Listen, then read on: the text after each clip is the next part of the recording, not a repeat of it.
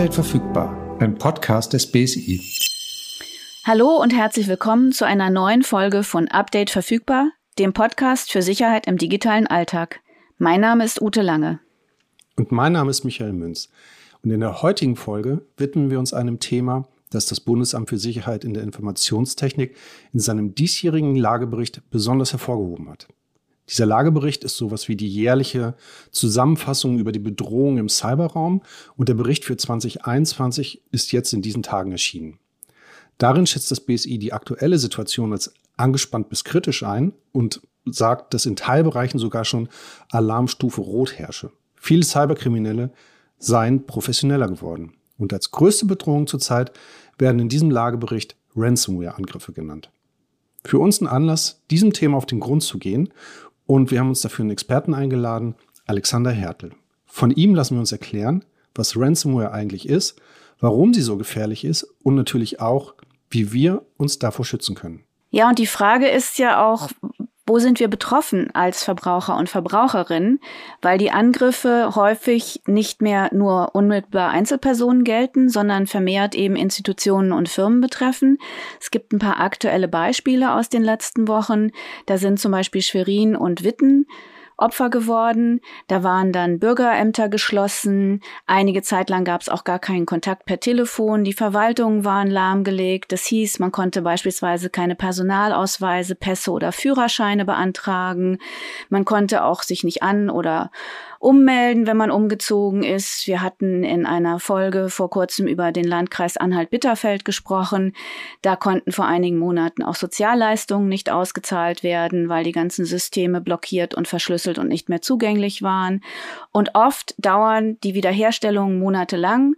Die Technische Universität in Berlin zum Beispiel ist im Frühjahr Opfer eines Angriffs geworden. Vieles ist wiederhergestellt, aber zum Wintersemester haben vor allen Dingen Studierende, die gerade gerade erst anfangen, einige Herausforderungen, weil ihre Studienbescheinigungen sehr spät oder noch gar nicht ausgestellt sind. Und ohne die kann man zum Beispiel ja keine vergünstigten ähm, BVG-Tickets kaufen oder beim Vermieter, Vermieterin nachweisen, dass man Studentin oder Student ist.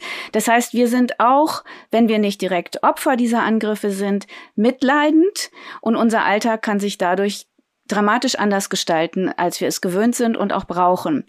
Und das macht das Thema für uns eben auch aus Verbraucherschutzsicht sehr interessant und daher freuen wir uns besonders, Alex, dass du dir heute Zeit genommen hast. Herzlich willkommen. Hallo. Schön, dass du da bist. Wir freuen uns und vielleicht magst du dich erst einmal kurz vorstellen, damit wir dich besser kennenlernen. Ja, sehr gern. Äh, ich bin Alexander Hertel. Ich bin eingesetzt im BSI in dem Referat, das sich mit der längerfristigen Beobachtung der IT-Sicherheitslage beschäftigt und dort in dem Teilteam äh, Threat Intelligence. Das ist kein klar umrissener Begriff. Ähm, für mich meine Haupttätigkeit äh, ist fokussiert einmal auf dem operativen als auch auf den strategischen Teil. Operativ muss man sich so vorstellen, dass ich versuche, die äh, Cyberkriminellen in Gruppen einzuteilen und äh, mir dann auf längere Zeit zu beobachten, wie gehen die Angreifer vor, ähm, welche Malware setzen sie ein, äh, in welcher Reihenfolge inf äh, infizieren sie Geräte oder rollen ihre Malware aus. Äh, und auf der anderen Seite die strategische Komponente, dass man versucht, Trends äh, zu erfassen. Also wo gehen die Cyberkriminellen zukünftig hin? Was ist die nächste Bedrohung, auf die wir uns vorbereiten sollten, vor der wir warnen sollten? Und das Ganze dann für die verschiedenen äh, Adressaten aufbereitet, von den Kollegen, die vor Ort beim Betroffenen sind, bis hin äh, zu, zum Bundestag, wenn der äh, an uns Fragen stellt, aber auch natürlich für Verbraucherinnen und Verbraucher wie hier. Okay, und damit wir noch ein bisschen mehr über dich erfahren, erstmal eine Entweder-Oder-Frage. Lieber lebenslang unsichere Passwörter oder lebenslang schlechten Kaffee? Ganz, ganz klar den, den schlechten Kaffee, den kann man nämlich im Zweifelsfall noch durch Tee ersetzen, aber auf, auf schlechte Passwörter äh, darauf den Leben lang zu setzen, das ist eine ganz schlechte Idee. Das heißt, du nutzt einen Passwortmanager, um dich da zu sortieren? Auf jeden Fall, sowohl privat wie auch beruflich. Okay. Und ähm, dann noch mal kurz dein Weg ins BSI. Also war das so, dass du dir gedacht hast, ähm, so eine Beobachtung von Cyberkriminalität, das ist genau das, was ich mir wollte? Oder war der Weg vielleicht ein bisschen, ähm, ein bisschen äh, weniger geradlinig? Äh, also sagen so in, in dem Bereich der Informatik, das war geradlinig. Danach äh, wurde es ein bisschen schwerer, äh, bis ich beim Cybercrime angekommen bin. Das Ganze hat angefangen, dass ich äh, dual studiert habe, angewandte Informatik über drei Jahre, äh, dann ist alle drei Monate gewechselt zwischen äh, Arbeiten und Studium. Und dort habe ich in den letzten beiden Semestern halt meinen äh, Dozenten für IT-Sicherheit kennengelernt, der auch ein Kollege hier im BSI ist. Und darüber ist dann die Verbindung zum BSI entstanden. Und mir war halt relativ früh klar, in der Privatwirtschaft möchte ich nicht arbeiten. Und da kam mir die Gelegenheit sehr ge gelegen. Ähm, und über seinen Kurs ist mir dann auch klar geworden, in welche Richtung ich gehen möchte und habe mich dann beim BSI beworben. Das Ganze hat dann angefangen im Nationalen Cyberabwehrzentrum, eine Kooperationsplattform mit allen sicherheitsrelevanten äh, Bundesbehörden ähm, Deutschlands und dort in der Geschäftsstelle für anderthalb Jahre. Da kann man sich so vorstellen, dass wirklich jeder IT-sicherheitsrelevante Vorfall der Bundesrepublik in irgendeiner Form über den eigenen Schreibtisch geht. Also man sitzt am äh, Puls der Zeit, wenn man so sagen möchte.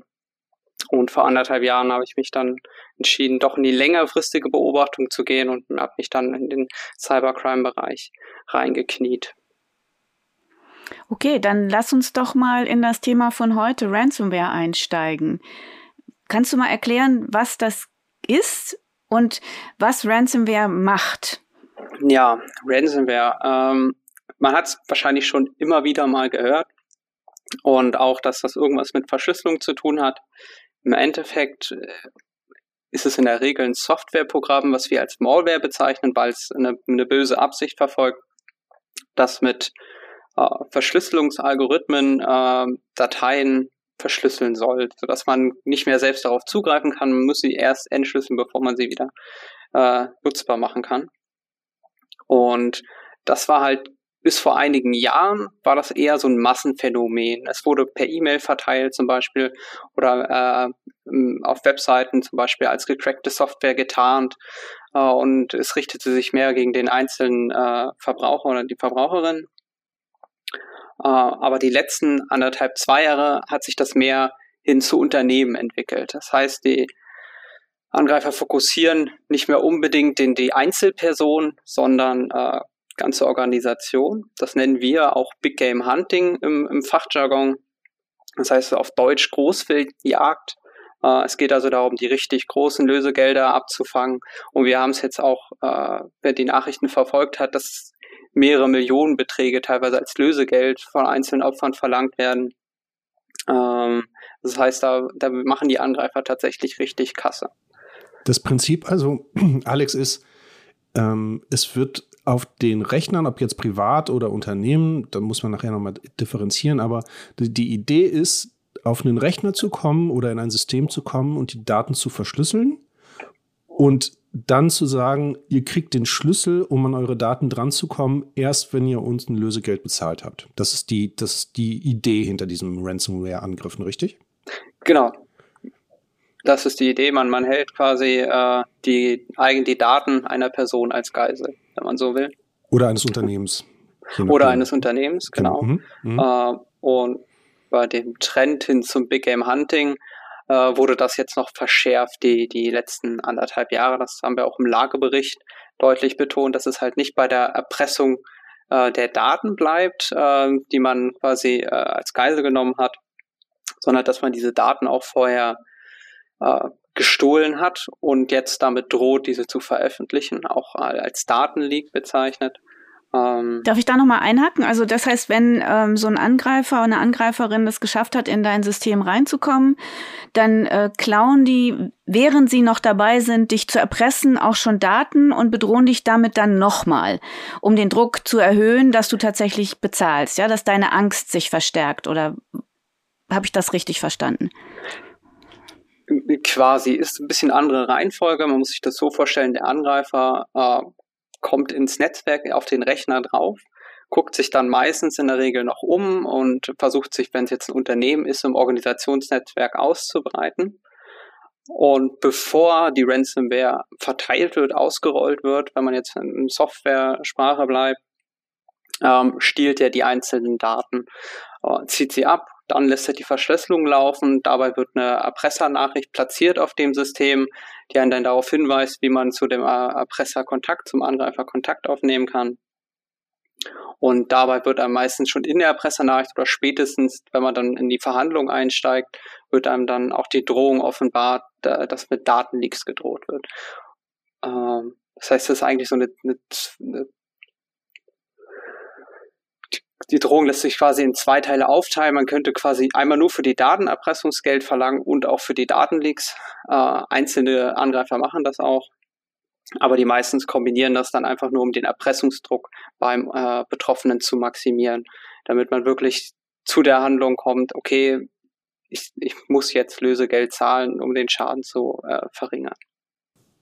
Wir hatten ja am Anfang, hatte Ute ja schon so ein paar Beispiele genannt, wo Ransomware genutzt worden ist, um Institutionen oder auch Unternehmen unter Druck zu setzen. Was sind denn so die Beispiele, die du nennen kannst, wo du sagst, das sind so die klassischen ähm, Fälle von Ransomware, von denen man vielleicht auch schon mal gehört hat durch die Presse oder so?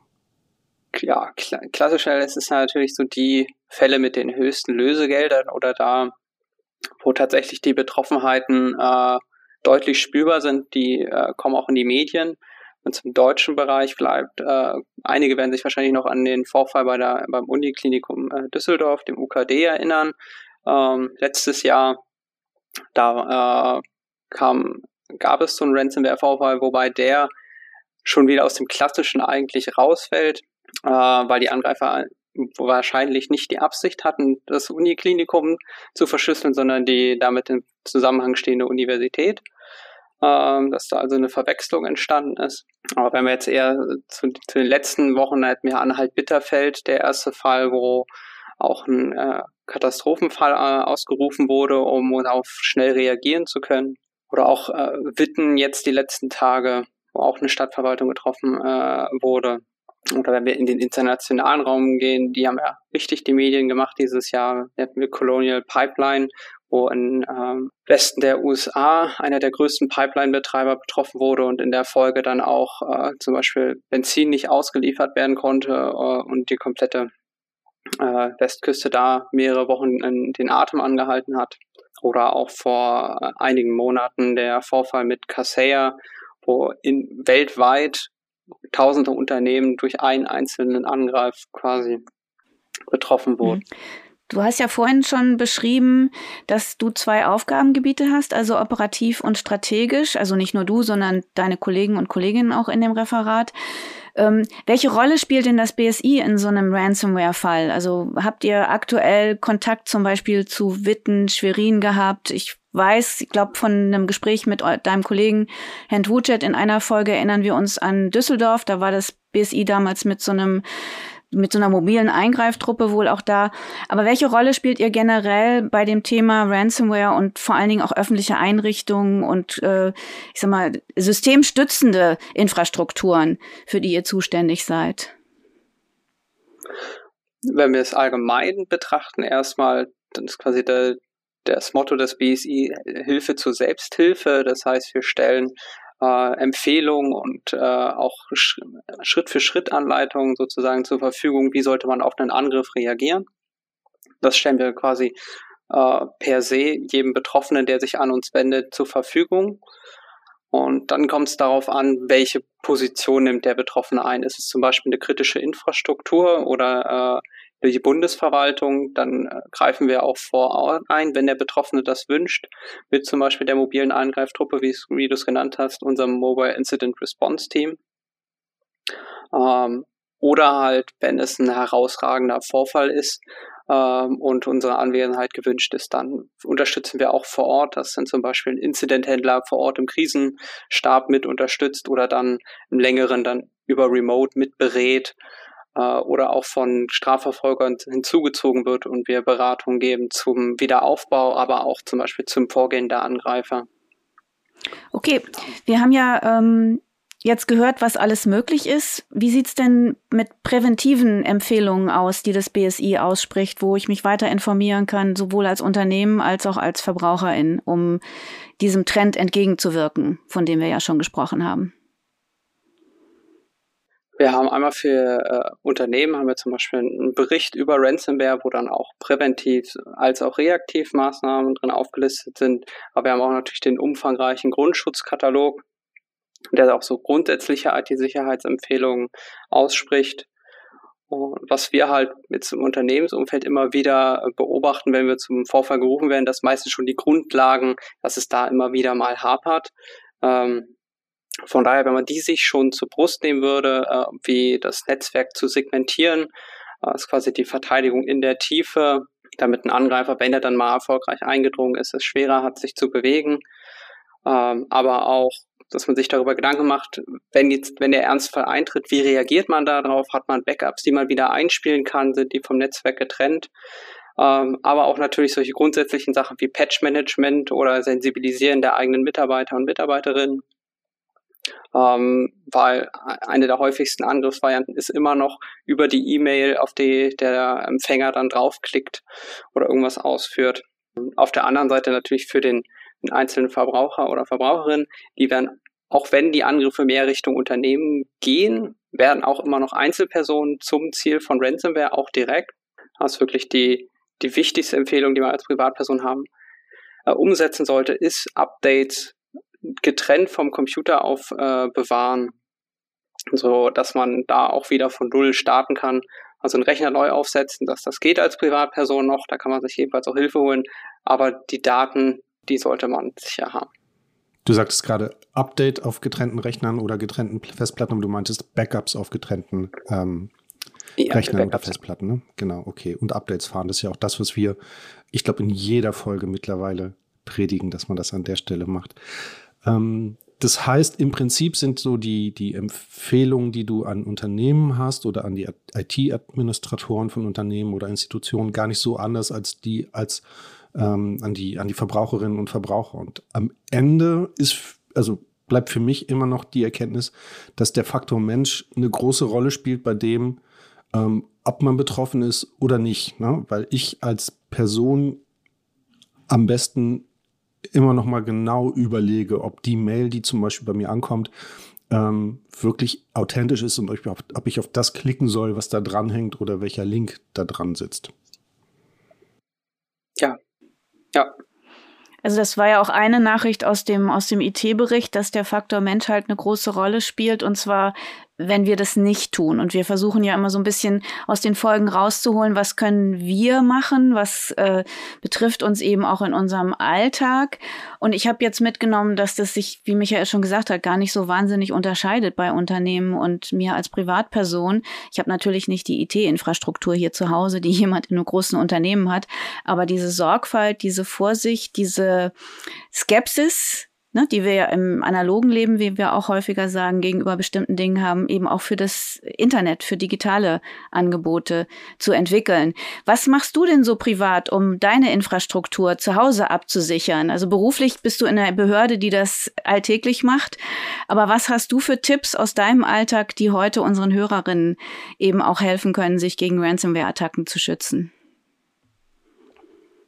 Ähm, ja, privat ist natürlich zum einen klar, dass mit Update, ähm, Updates automatisch einspielen und so, aber auch äh, zum Beispiel die eigenen Daten getrennt auf eine Festplatte zu backupen, auch das automatisch auf eine Festplatte zu backupen, falls auch mal der, der Rechner so abstürzt, ist das auch nützlich. Aber auch äh, ein wesentlicher Punkt ist, mit den eigenen Daten äh, umzugehen, sich bewusst zu sein, wo liegen welche Daten, äh, wo sind auch meine persönlichen Daten überall hinterlegt ähm, weil, wie ich ja eingangs erwähnt hatte, ein Ransomware-Angriff, wenn es jetzt auf einem Unternehmen geht, ist ja meistens, wird jetzt meistens von Datenleaks begleitet. Also da kann man auch sekundär betroffener werden, dass die eigenen Daten abfließen.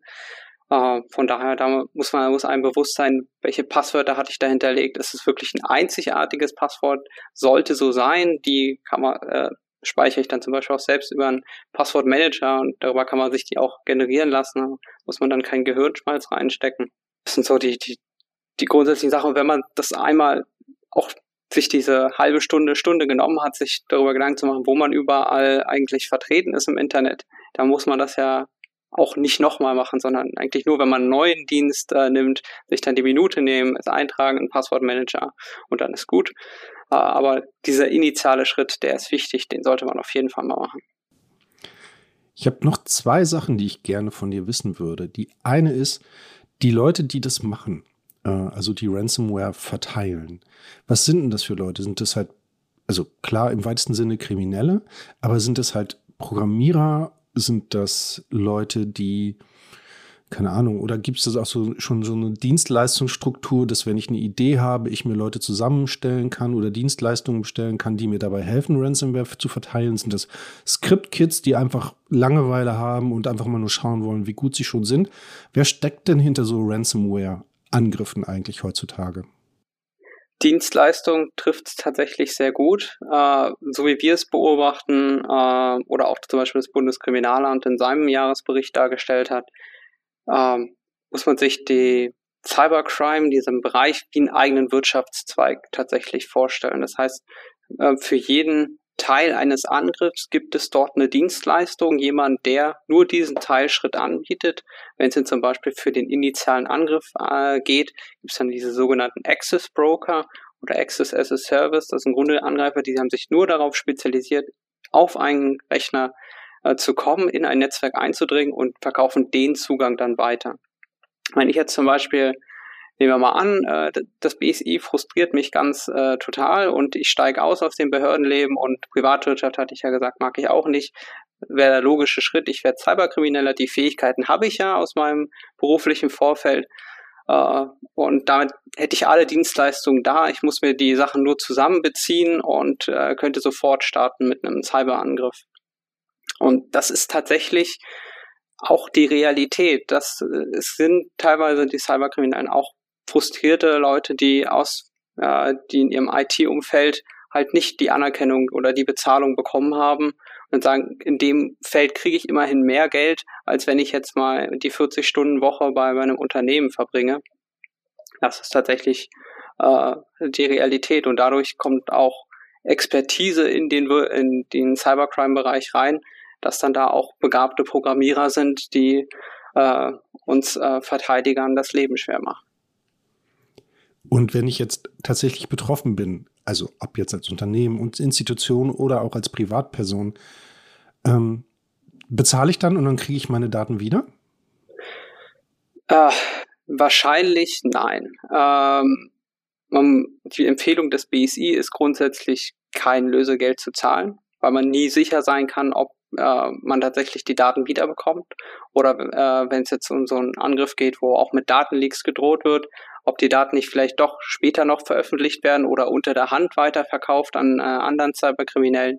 Das kann man als, als Betroffener kann man das nicht verhindern. Man, man ist quasi auf das Vertrauen äh, von jemandem angewiesen, der bereit war, äh, einem alles zu verschlüsseln und die Unternehmensgrundlage zu entziehen. Oder auch äh, die, die Daten, die einem am Herzen liegen, zu verschlüsseln und für immer unbrauchbar zu machen. Äh, ist halt die Frage, ob man da tatsächlich das Vertrauen dem entgegenbringen kann und sollte. Also Vorsorge ist besser als das Nachsehen zu haben, sowohl als Unternehmen, Institutionen oder auch als Privatperson. Ich rekapituliere nochmal die wichtigsten Tipps. Man kann das offensichtlich nicht oft genug sagen. Also Updates, sichere Passwörter, nicht mit dem Internet verbundene Backups und vor allen Dingen eine gesunde Portion Skepsis und Vorsicht, wenn man digital unterwegs ist und sich seinen digitalen Alltag möglichst sicher gestalten möchte. Das habe ich jedenfalls mitgenommen. Michael, hast du noch was gehört, was wir unseren Hörerinnen am Ende nochmal zusammenfassend präsentieren sollten? Nicht bezahlen. Das ist nämlich auch noch mit. Das ist halt auch ne? ja. nicht bezahlen, auf jeden Fall. Das ähm, ist ja tatsächlich so ein Punkt, an dem man wahrscheinlich kommt, wenn man irgendwie feststellt, meine Familienfotos der vergangenen zwei Jahrzehnte sind weg oder meine ganzen Passwörter oder was auch immer. Ne? Ähm, nicht bezahlen nehme ich auch noch mit als wichtigen Hinweis. Und Alex, von dir noch irgendwas, was wir beide jetzt ähm, nicht erwähnt haben? Nein, ich würde sagen, das ist gut auf den Punkt gebracht. So, dann verabschieden wir dich zu deinem schlechten Kaffee, für den du dich entschieden hast, weil du sichere Passwörter vorziehst, was natürlich aus deiner Sicht und vor allen Dingen aus Sicht des BSIs wahrscheinlich die bessere Wahl ist. Äh, und du sagst ja, man kann auf T umsteigen. Wir haben beim nächsten Mal hier vor unserem Mikro zwei Menschen, die sich genau mit dem auskennen, was man braucht, um erfolgreich Systeme zu hacken. Wir haben nämlich zwei Hacker hier und ich persönlich bin sehr, sehr gespannt, was die aus ihrem Alltag berichten und was wir an Präventionstipps vielleicht von denen noch mitnehmen können. Wir bedanken uns ganz, ganz herzlich, Alex, dass du dir die Zeit genommen hast. Immer gerne. Ja, vielen Dank, war super. Dankeschön. Ja, und wir hoffen, dass ihr uns alle weiterverfolgt äh, Update verfügbar auf euren Plattformen abonniert, damit ihr keine Folge verpasst. Und wie immer gilt, wir freuen uns über Hinweise, Ideen, Anregungen und auch Kritik. Ihr könnt uns kontaktieren über die BSI-Kanäle auf Facebook, auf Instagram, Twitter oder YouTube oder auch eine Mail schicken an bsi.bsi.bund.de. Wir freuen uns auf Post und bis dahin weiter alles Gute und bis zur nächsten Folge. Tschüss. Tschüss. Ja, bis bald. Tschüss.